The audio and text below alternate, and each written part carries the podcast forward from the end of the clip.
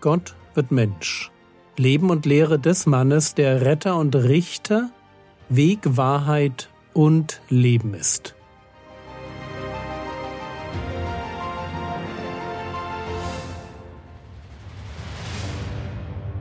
Episode 317 Mission als Herausforderung Teil 8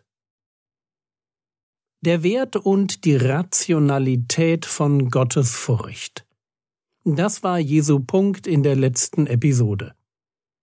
Matthäus Kapitel 10, Vers 28 Und fürchtet euch nicht vor denen, die den Leib töten, die Seele aber nicht zu töten vermögen fürchtet aber vielmehr den, der sowohl Seele als auch Leib zu verderben vermag in der Hölle.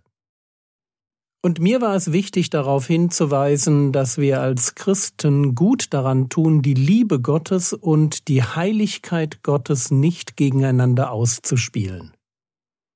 Lasst mich diesen Gedanken noch mit einem Bibelvers und einem Beispiel unterstreichen.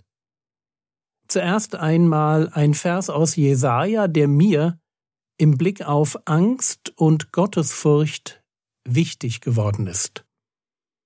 Jesaja Kapitel 8, die Verse 12 und 13.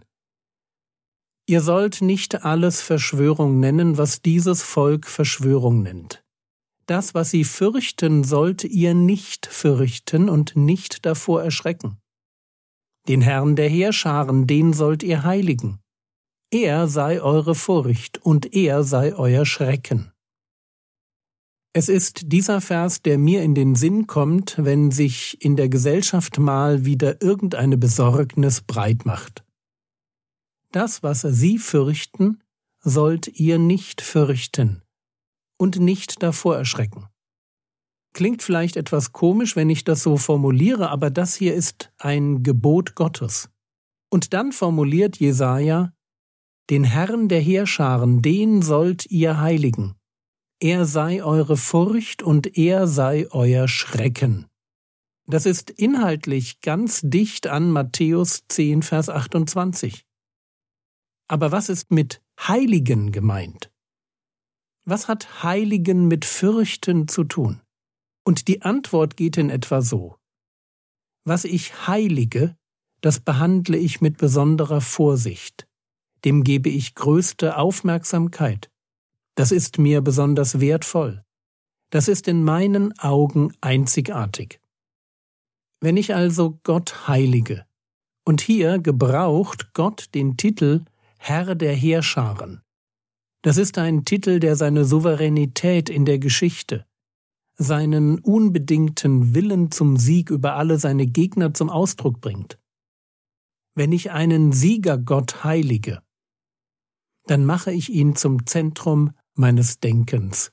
Dann ist er mir als Person und was er über mich denkt und wie er mich beurteilt, das alleine ist wichtig und sonst nichts. Ich ehre diesen Gott, indem ich ihm mit gesunder Scheu und Furcht gegenübertrete und mir vor Augen führe, wer er ist, nämlich Schöpfer des Universums, Herrscher über Leben und Tod, Quelle allen Lebens, der Hüter der Zeit, Anfang und Ende. Und weil man so leicht denkt, dass Liebe und Furcht nicht zueinander passen, ein abschließendes Bild. Ich fahre manchmal mit der Bahn. Weite Strecken, also ICE. Und dann sehe ich ab und zu, wie Eisenbahnfans an der Trasse stehen und Fotos schießen. Überhaupt nicht mein Ding, aber ein Beispiel für Liebe und Furcht. Diese Bahnenthusiasten lieben ICEs. So sehr, dass sie spät abends noch dastehen und ihre Bilder machen. Aber wisst ihr was? Sie tun das aus sicherer Entfernung. Sie lieben Züge.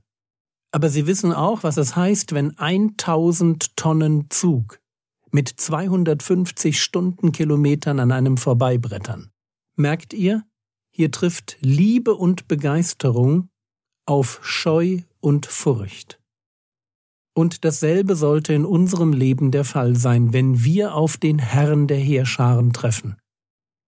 Oder wie es in Psalm 2, Vers 11 über den am Kreuz gekrönten König heißt, dient dem Herrn mit Furcht und jauchzt mit Zittern.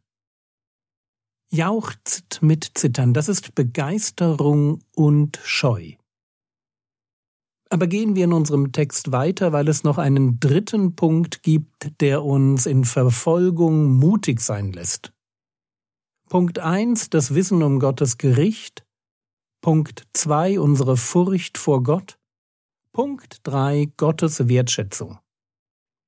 Matthäus 10, die Verse 29 bis 31. Werden nicht zwei Sperlinge für eine Münze verkauft, und nicht einer von ihnen wird auf die Erde fallen ohne euren Vater. Bei euch aber sind selbst die Haare des Hauptes alle gezählt. Fürchtet euch nun nicht, ihr seid wertvoller als viele Sperlinge. Fangen wir mit den Sperlingen an. Vögel wurden gegessen. Und Sperlinge waren von allen Vögeln, die man aß, die billigsten, weil kleinsten. Deshalb der niedrige Preis. Zwei Sperlinge für eine Münze. Die Münze, wörtlich Assarion, war eine römische Kupfermünze von ganz geringem Wert. Der Sperling, wörtlich steht hier sogar kleiner Sperling, ist also ein Beispiel für eine Sache von niedrigem Wert, dem man ganz wenig Aufmerksamkeit schenkt. Und doch wird nicht einer von ihnen auf die Erde fallen ohne euren Vater. Eine etwas komische Formulierung, aber auch wenn wir nicht genau wissen, woran Jesus dachte, ob man hier übersetzen sollte, ohne das Wissen eures Vaters oder ohne dass euer Vater es so wollte, spielt keine Rolle, weil der Punkt wird klar. Der unwichtigste Vogel, den man für fast nichts kaufen konnte, den sieht Gott. Und nun der Sprung vom kleineren zum größeren. Wenn Gott schon den kleinen Sperling nicht aus dem Blick verliert, wie ist das dann bei den Jüngern? Matthäus 10, Vers 30 Bei euch aber sind selbst die Haare des Hauptes alle gezählt. Wenn Gott ein Interesse an kleinen Sperlingen hat, wie viel Interesse hat er dann an den Menschen, die ihn lieben? Und hier steht es, er weiß, wie viele Haare auf meinem Kopf sind. Ich weiß das nicht. Ich weiß nicht, wie viele Haare ich vorhin an meine Bürste verloren habe. Gott weiß es sehr wohl. Er kennt mich bis ins kleinste Detail. Er weiß Dinge über mich, die ich für unwichtig halte. Aber er weiß sie trotzdem. Er weiß sie, weil er sich wirklich für mich interessiert. Ich bin ihm wichtig. Und weil Gott mich kennt, wirklich kennt, besser kennt, als ich mich selbst kenne. Deshalb Matthäus 10, Vers 31, Fürchtet euch nun nicht, ihr seid wertvoller als viele Sperlinge. Das ist Punkt 3. Punkt 1 war Gottes Gericht, Punkt 2 Gottes Furcht und Punkt 3 ist Gottes Wertschätzung. Ihr seid wertvoller als viele Sperlinge. Wenn Gott die Sperlinge im Blick hat, weiß, wie es ihnen geht, wie viel mehr wird er dann uns im Blick behalten? Wir sind ihm richtig wichtig. Aber Jürgen, das bedeutet doch nicht, dass Gott uns beschützt. Es bedeutet nur, dass Gott weiß, wie es uns geht. Wie soll das gegen Furcht helfen? Die Frage ist gut. Instinktiv denken wir nämlich, dass gegen Furcht nur eine Sache hilft. Gott soll die Sache, die uns ängstigt, wegnehmen. Aber darum geht es Jesus hier nicht. Wir wissen bereits, dass wir um Verfolgung als solches nicht herumkommen. Das ist die Sache mit den Schafen mitten unter Wölfen. Es geht darum, was mir hilft, mich mitten in der Verfolgung nicht zu fürchten. Hier steht ein Gebot im Raum. Fürchtet euch nun nicht. Und mit dem Gebot gibt Gott mir ein paar Hilfen an die Hand, wie ich es halten, sprich meine Angst in den Griff bekommen kann. Und wir müssen jetzt Folgendes verstehen. Mit den Gefühlen, und Angst ist ein Gefühl, mit den Gefühlen ist es so. Ein und dieselbe Situation kann unterschiedliche Gefühle hervorbringen, je nachdem, wie ich sie bewerte. Ich kann krank sein und mich darüber ärgern, dass ich schon wieder krank bin, oder mich darüber freuen, dass ich endlich Zeit habe, mein Hörbuch zu Ende zu hören. Merkt ihr? Die Bewertung der Situation entscheidet über mein Gefühl, nicht die Situation selbst. Und genau so ist es auch bei Verfolgung. Und was das mit unseren drei Punkten zu tun hat, das schauen wir uns in der nächsten Episode an.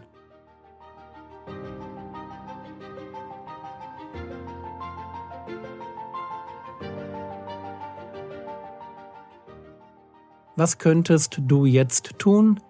Du könntest dir zwei Minuten Zeit nehmen, still zu werden und die Idee auf dich wirken zu lassen, dass Gott dich ganz und gar kennt. Was macht das mit dir? Das war's für heute. Schreibe heute doch zwei Mitarbeitern deiner Gemeinde, die eher im Hintergrund wirken, je eine ermutigende SMS oder Postkarte. Wir können als Christen nicht ermutigend genug sein. Der Herr segne dich, erfahre seine Gnade und lebe in seinem Frieden. Amen.